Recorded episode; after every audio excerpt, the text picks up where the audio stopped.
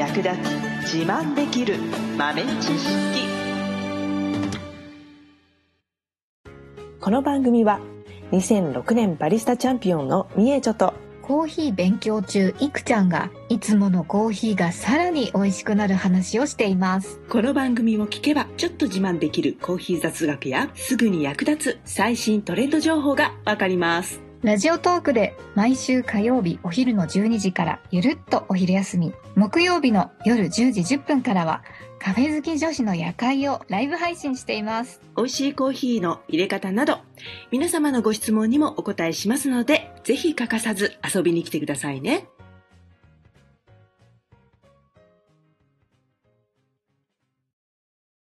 ねえちょ先生。はい。ちょっと素朴な疑問を今日はうん。自家焙煎コーヒーってよく見かけるんですけど最近特に増えたような気もするんですけど、うん。なんか自家焙煎コーヒーとうん。自家焙煎じゃないコーヒーって何が違うのかなって素朴な疑問で、えあれ自家焙煎コーヒーってそもそも何を自家焙煎っていうのかなってうんうんうん。不思議に思いました。うん、なるほどね。まあ、基本的には、えー、自家だから自分の家ってことですよね。なので、まあ、コーヒー屋さんが自分のうんとお店の中で焙煎しているコーヒーを使っていると。うんっていうのが、まあ、自家焙煎ですね。あれっていうことは、自家焙煎じゃないコーヒーは、お店で焼いたんじゃないコーヒーをどこかから買ってきてる？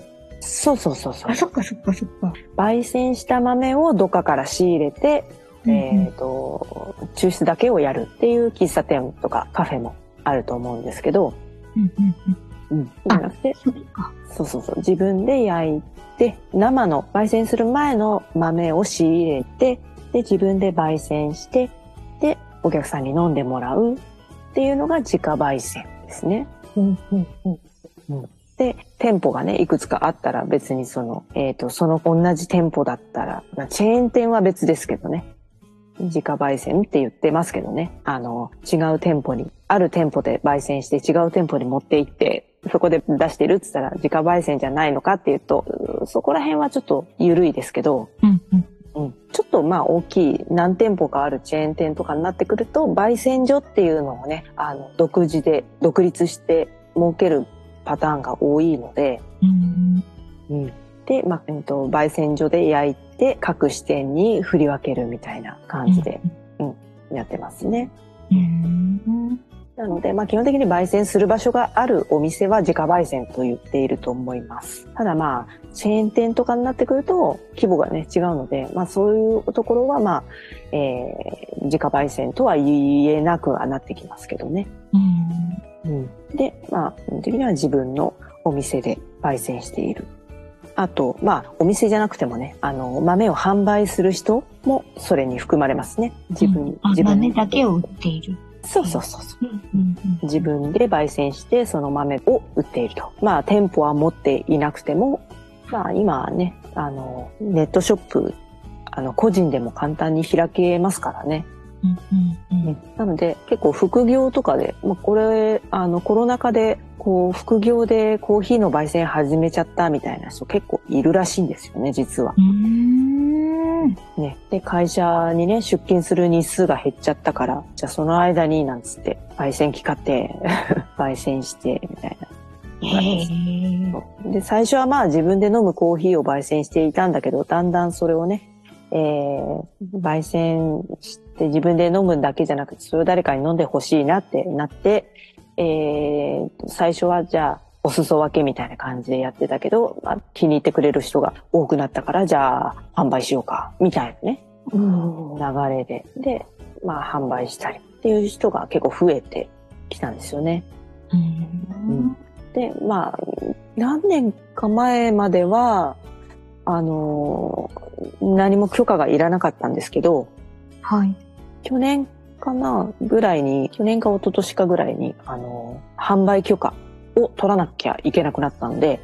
うん、そうそう。それまではね、自由に、あの、人に売ってよかったんですけど。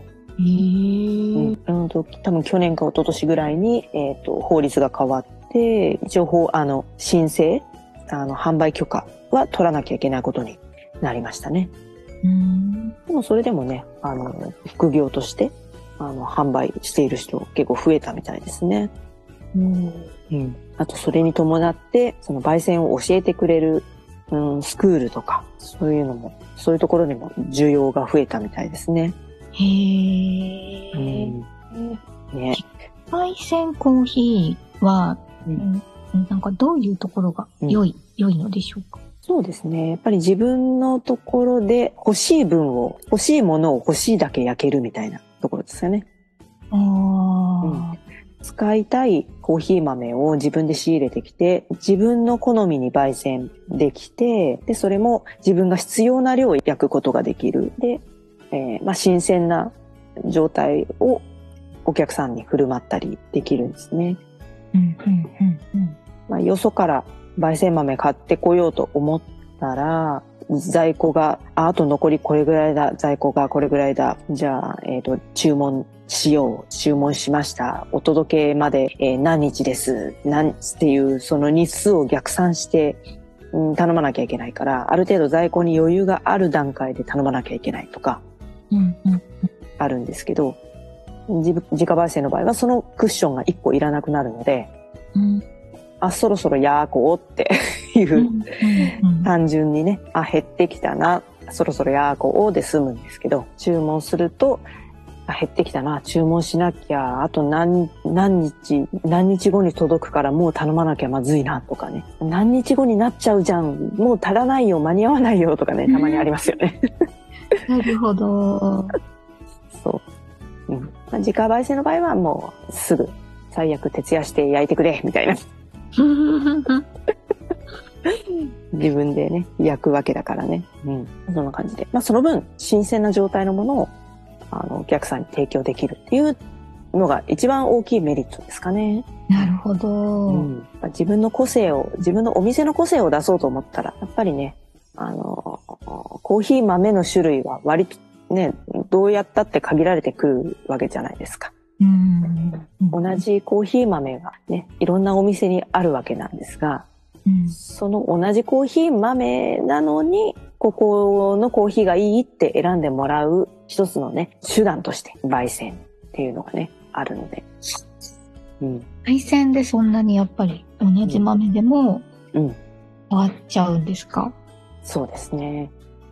だからやっぱり基準の焙煎度合いが、えー、まあ浅入りのお店もあれば、えー、ちょっと深入りのおお店もあれば、まあ深入りしかやりませんっていうお店もあったりとかして、なので同じ1個の、例えばブラジルっていうコーヒー豆があったら、そのブラジルのコーヒーの焙煎の度合いの数だけ味が変わるという感じですかね。うん。うんなので、その自分の焙煎を気に入ってもらえるような、あの、焙煎を見つけ出して、で、まあ、お店のカラーを出すというかね。なるほど。うん。じゃあ、自家焙煎コーヒーですっていう風にうん言っているお店は、うんあこのお店の焙煎はどんな感じかなって言って、うん、え飲んでみる。そうそうそう、そうです楽ね。しみ方、楽しみ方というか。そうですねうん。